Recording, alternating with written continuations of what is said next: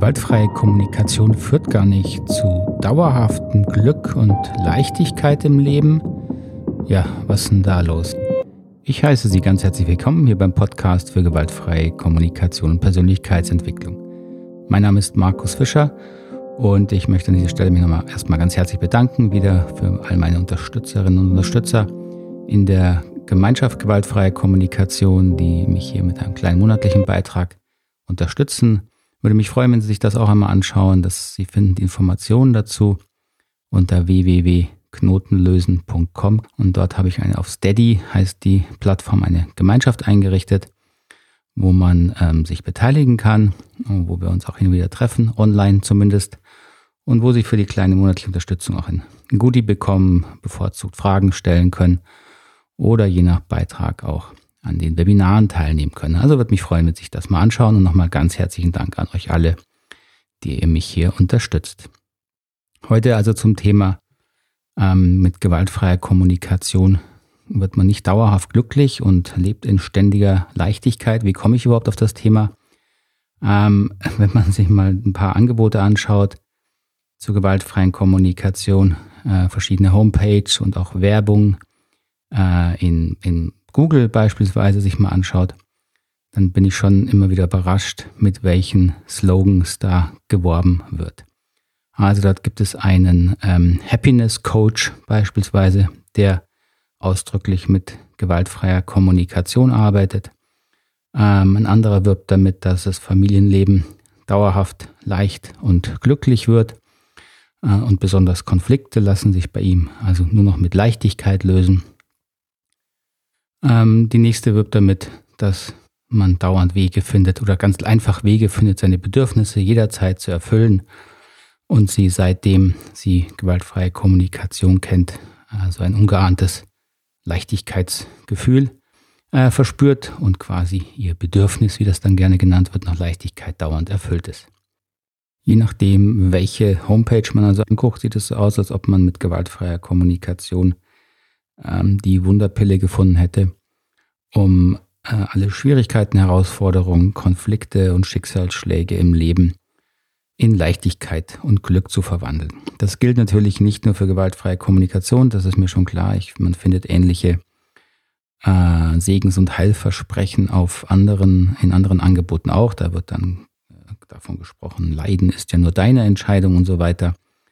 Ähm, aber auch eine gewaltfreie Kommunikation hat diese Denke Fuß gefasst. Und äh, ich weiß bei diesen Angeboten ehrlich gesagt immer nicht, ob ich äh, lachen oder heulen soll. Äh, wahrscheinlich müsste man beides gleichzeitig machen. Also, gewaltfreie Kommunikation wird, wie keine andere Methode auch, nicht dazu führen, dass sie ihr Leben in ständiger Leichtigkeit und Glücksgefühlen verbringen. Und das wäre äh, wahrscheinlich sowohl unsinnig als auch unmenschlich. Und das heißt jetzt nicht, dass ich Ihnen ausreden möchte, nach Glück und Leichtigkeit und Zufriedenheit und Gesundheit und allem in ihrem Leben zu streben. Ganz und gar nicht. Das tun wir alle. Das ist doch völlig menschlich. Und gleichzeitig ist es genauso menschlich, dass das nächste Problem, der nächste Konflikt, die nächste Krankheit oder Gott bewahre, der nächste Schicksalsschlag äh, meistens nur eine Ecke weit entfernt ist. Und da hilft es dann auch nichts, wenn Sie ähm, gewaltfreie Kommunikation äh, gelernt haben und sich bewusst sind Ihre Bedürfnisse und Ihre Gefühle.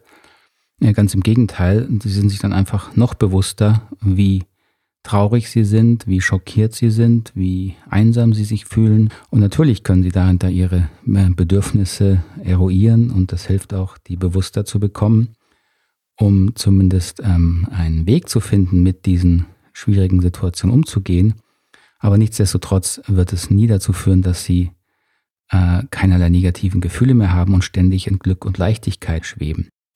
Da wir alle äh, die Auswege suchen aus den Herausforderungen, vor denen wir stehen, da wir alle Probleme haben, wo wir eine schnelle Lösung wollen, ähm, lässt sich natürlich wenig leichter verkaufen als diese schnellen Glücksversprechungen. Ich finde das ziemlich, ehrlich gesagt, unmenschlich, weil ich äh, einfach in 20 Jahren Arbeit noch niemand erlebt habe, der auch nur ansatzweise äh, dieses Versprechen hätte erfüllen können.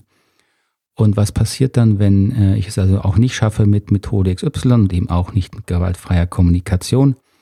äh, mich ständig glücklich und leicht zu fühlen, ja, dann fällt es noch mehr auf mich zurück. Dann wird ja nicht gesagt, die Methode ist Schrott, die du da anwendest, sondern du wendest die Methode falsch an.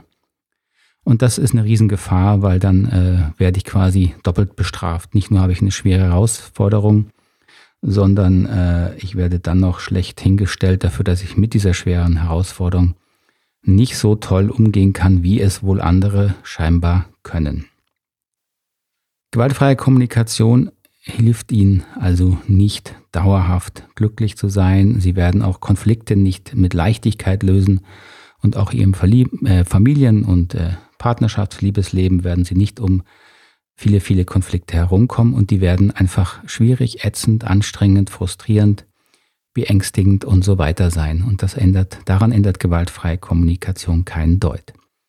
Wobei Ihnen gewaltfreie Kommunikation helfen kann, ist diese Schwierigkeiten des Lebens ähm, anzunehmen, besser anzunehmen, sie zu akzeptieren und trotz den Schwierigkeiten des Lebens Wege zu finden, wie sie ihr Leben sinnvoll ähm, gestalten und äh, erfüllen können.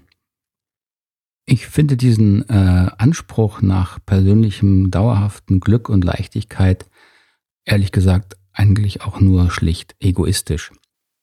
Ähm, denn jetzt mal selbst angenommen, das wäre möglich, ja, dass ich durch welche Methode auch immer äh, in dauerhaftem Glück und Leichtigkeit schweben könnte, äh, wie mitfühlend wäre das denn mit meiner Umwelt und meinen Mitmenschen, die ja sehr offensichtlich in schwierigsten Situationen stecken, die geflüchtet sind, die krank sind, die ihre Liebsten verloren haben, die ihren Job verloren haben, vielleicht gerade die Diagnose einer schweren Krankheit bekommen haben und, und, und.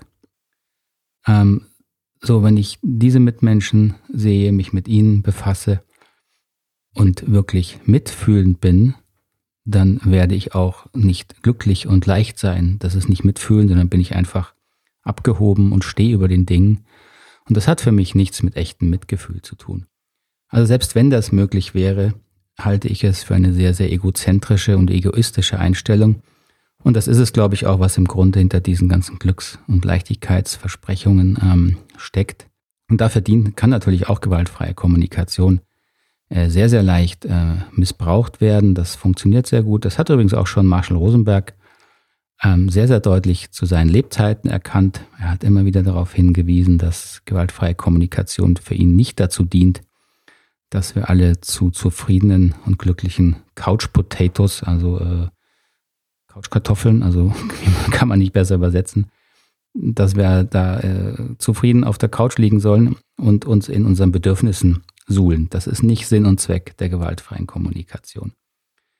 Gewaltfreie Kommunikation dient dazu, dass wir lernen, trotz unserer offensichtlichen Probleme, die wir haben, sei es, dass wir äh, schwierige Situationen haben, sei es, dass wir auch eigene natürlich Erfahrungen gemacht haben, die es schwierig machen, dass wir äh, trotz dieser Themen mit unseren Gefühlen sinnvoll umgehen können, sie aushalten können und weiter im Leben stehen und einen Weg suchen, um dieses Leben sinnvoll zu gestalten. Gewaltfreie Kommunikation soll bewusster machen und macht auch bewusster, macht vor allen Dingen bewusster, wo wir reaktiv sind, wo wir nicht wirklich ähm, gestalten äh, in unseren Reaktionen, sondern wo wir aus alten ähm, Erfahrungen, aus alten Verletzungen, aus alten Traumata äh, Wunden haben, die uns dann emotional steuern.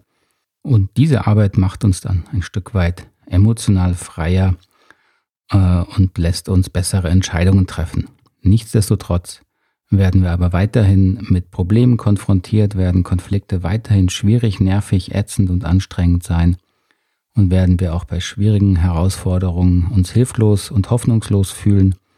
Äh, und auch das gilt es eben auszuhalten, das gehört zum Menschsein dazu.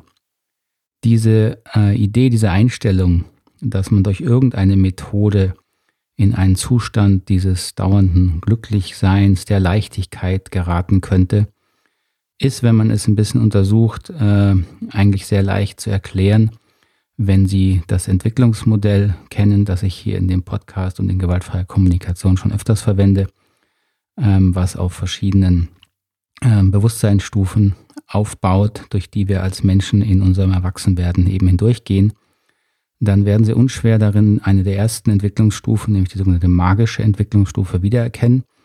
Das ist eine sehr, sehr frühe Bewusstseinsstufe, mit der wir quasi geboren werden und in der natürlich ein inneres Erleben hoffentlich von alles ist gut und leicht herrscht, einfach weil noch kein wirkliches getrenntes Ich-Bewusstsein herrscht, äh, das wir brauchen, um eigentlich erstmal Probleme zu erleben, sondern wir im besten Falle wunderbar gut versorgt werden von Mutter Natur und Mutter in Menschform, äh, auf allen Ebenen hoffentlich gut versorgt werden, zumindest bis zur Geburt und danach geht es ja schon los mit den Schwierigkeiten. Und wir eben da erleben, dieses äh, im Wohlsein schwimmen im allerbesten Sinne. Und ich glaube, die, äh, diese starke Tendenz, die es äh, gerade in den letzten Jahrzehnten gibt, zu suchen, wie finden wir jetzt eine Methode, um wieder diesen, dieses ursprüngliche Wohlgefühl zu erreichen, äh, steckt, glaube ich, hinter vielen dieser Methoden. Und die versuchen einfach auszublenden, äh, dass das Leben eben nicht so ist. Das Leben mag so beginnen, das ist ja auch schön und gut, aber danach folgen einige weitere Entwicklungsebenen, äh, die wir auch brauchen und äh, die wir auch nicht äh, wieder rückgängig machen können. Und dazu gehört eben, dass wir äh, auf Probleme stoßen, dass wir zum einen nicht alles kriegen, was wir wollen, und dass wir manchmal zu viel kriegen von dem, was wir nicht wollen. Und damit müssen wir dann lernen, umzugehen. Das gehört zum Erwachsenwerden im besten Sinne dazu.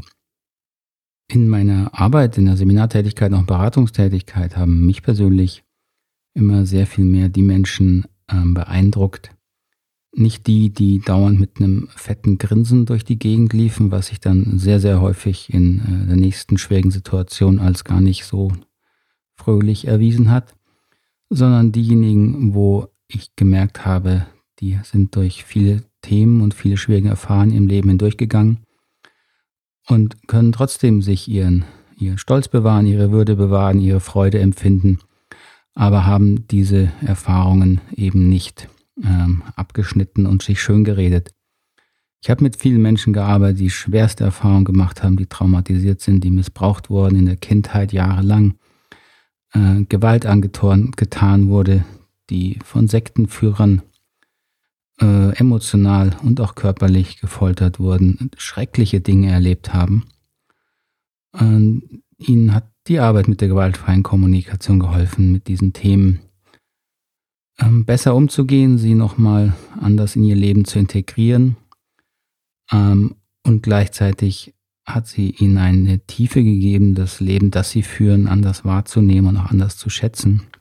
Und diese Menschen sind weit davon entfernt, äh, zu behaupten, dass man ständig dauerhaft äh, glücklich sein kann.